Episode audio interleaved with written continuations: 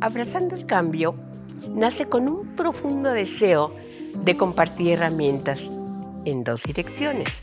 Una, para que todo aquel que escuche esas enseñanzas se pueda dar cuenta de los cambios que tiene que hacer y trabajar en ello. Y la otra, para apoyar a aquellas personas que necesitan ser escuchadas a través de la empatía utilizando estas mismas herramientas. Muy buenos días. El tema que vamos a ocupar el día de hoy es la comunicación efectiva. Qué maravilloso sería el mundo con una comunicación sin posibilidades de malentendidos, franca, abierta, amable. Por desgracia, la falta de comunicación es el factor más importante de desaveniencia matrimonial y amistosa, y los resultados de la mala comunicación son separación, desunión, división, discordia, desacuerdo. Tal vez no podamos cambiar el mundo entero, pero sí podemos cambiar el mundo que nos rodea. En ocasiones pensamos que con mover los labios se está produciendo la comunicación, pero la comunicación es una actividad que se lleva a cabo entre dos personas y es necesario dar y recibir información. No se trata solo de hablar, a esto debemos añadir la comprensión. Con frecuencia pensamos que entendemos lo que nos dicen, pero la mayor parte de las veces escuchamos lo que queremos y no es lo que quieren decir. Se calcula que el 70% de las horas que vivimos nos estamos comunicando de alguna forma, hablando, escuchando, leyendo, escribiendo o actividades semejantes. La tercera parte de ese tiempo se dedica a hablar. Esto es muy importante porque une. Sin embargo, hablar no quiere decir conversar. Tenemos que tomar en cuenta unos puntos. Tenemos que crear el mensaje, qué es lo que vamos a comunicar. Tenemos que aprender a escuchar su punto de vista entender y practicar el amor, dar facilidades a la fuente, eliminar interferencias, reflejar los sentimientos, alimentar el diálogo. Eh, vamos a ver los tipos de transmisores que tenemos. Tenemos el transmisor verbal. Algunos sufren cuando tienen que expresar algo y no saben por dónde empezar. Un amigo tartamudo me dijo que lo primero que él tuvo que aprender fue a reconocer su limitación y aceptarla el transmisor escrito. La ventaja de esta manera de transmitir es que no existe la emoción y que cuando se va a escribir normalmente se piensa primero lo que se quiere expresar. Luego tenemos el transmisor corporal. ¿Cuántas veces comunicamos con los ojos o con el contacto físico?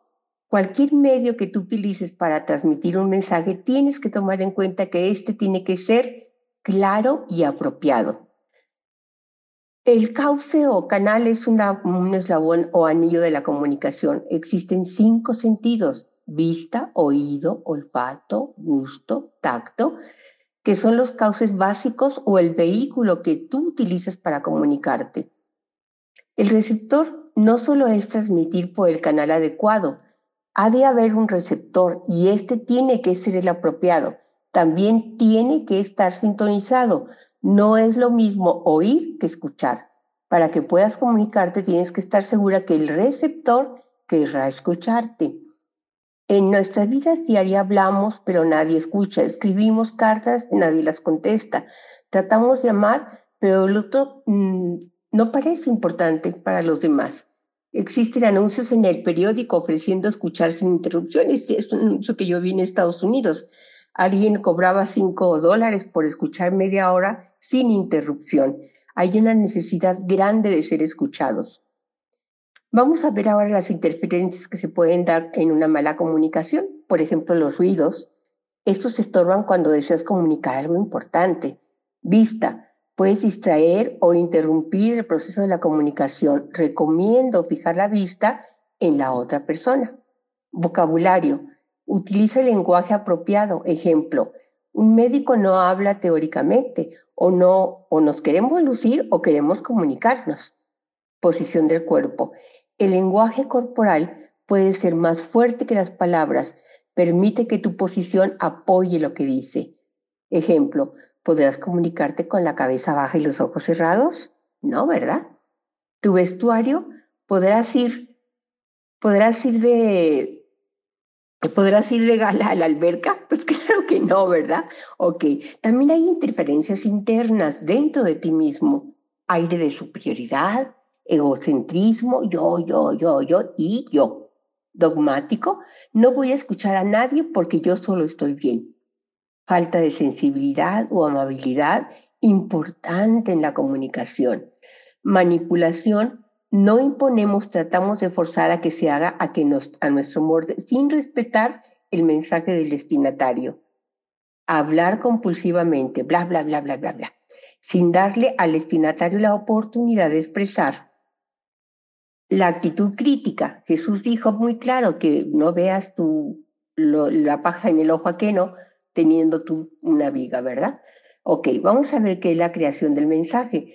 Primero tenemos que entender los componentes básicos de la comunicación para crear un mensaje efectivo. Para la mayoría, la comunicación es un proceso de transmitir información a otra persona. Queremos dar una orden y para nosotros eso es comunicación. Y eso no es cierto.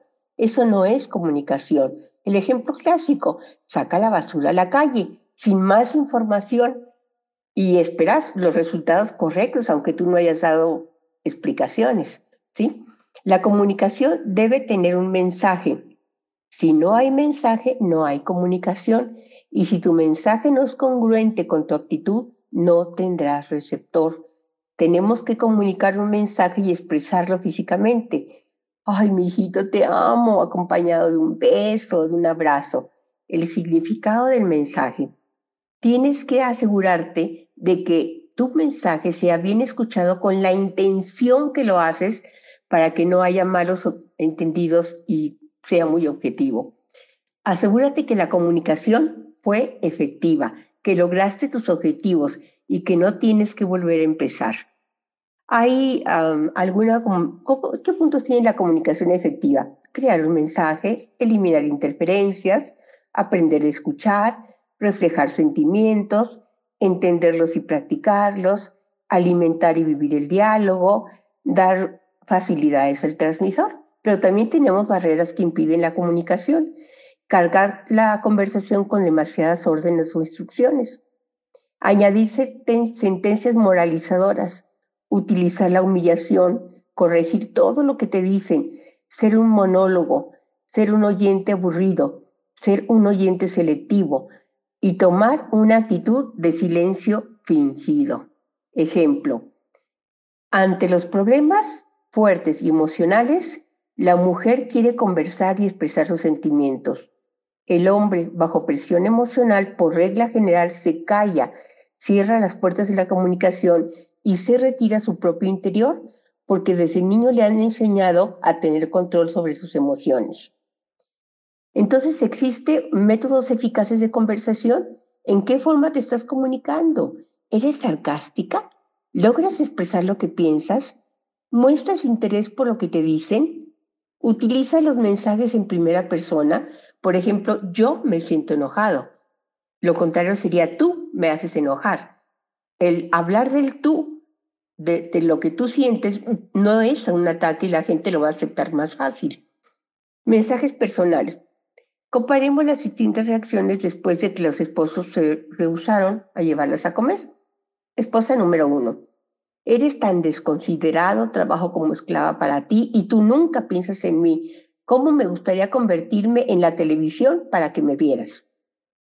Esposa número dos. Esta noche realmente necesito un momento de descanso. He estado encerrada toda la semana en la casa.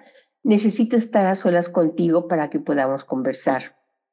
Ejemplo, ya empiezas otra vez, lo mismo haces que me fastidie con tus sermones, me tienes cansado. Eso es lo que contesta la mayor parte de las personas que no se les está comunicando de manera correcta lo que tú quieres transmitir para obtener buenos resultados. Eso es lo importante de la comunicación. Yo voy a aprender a comunicarme porque quiero tener buenos resultados en mi vida, porque quiero que me entiendan y quiero entender a los demás. Los mensajes personales eliminan la posibilidad de ataque a la necesidad de defensa porque no utilizan extensiones ofensivas ni de culpas. Ok, esta es una introducción sobre el tema de la comunicación.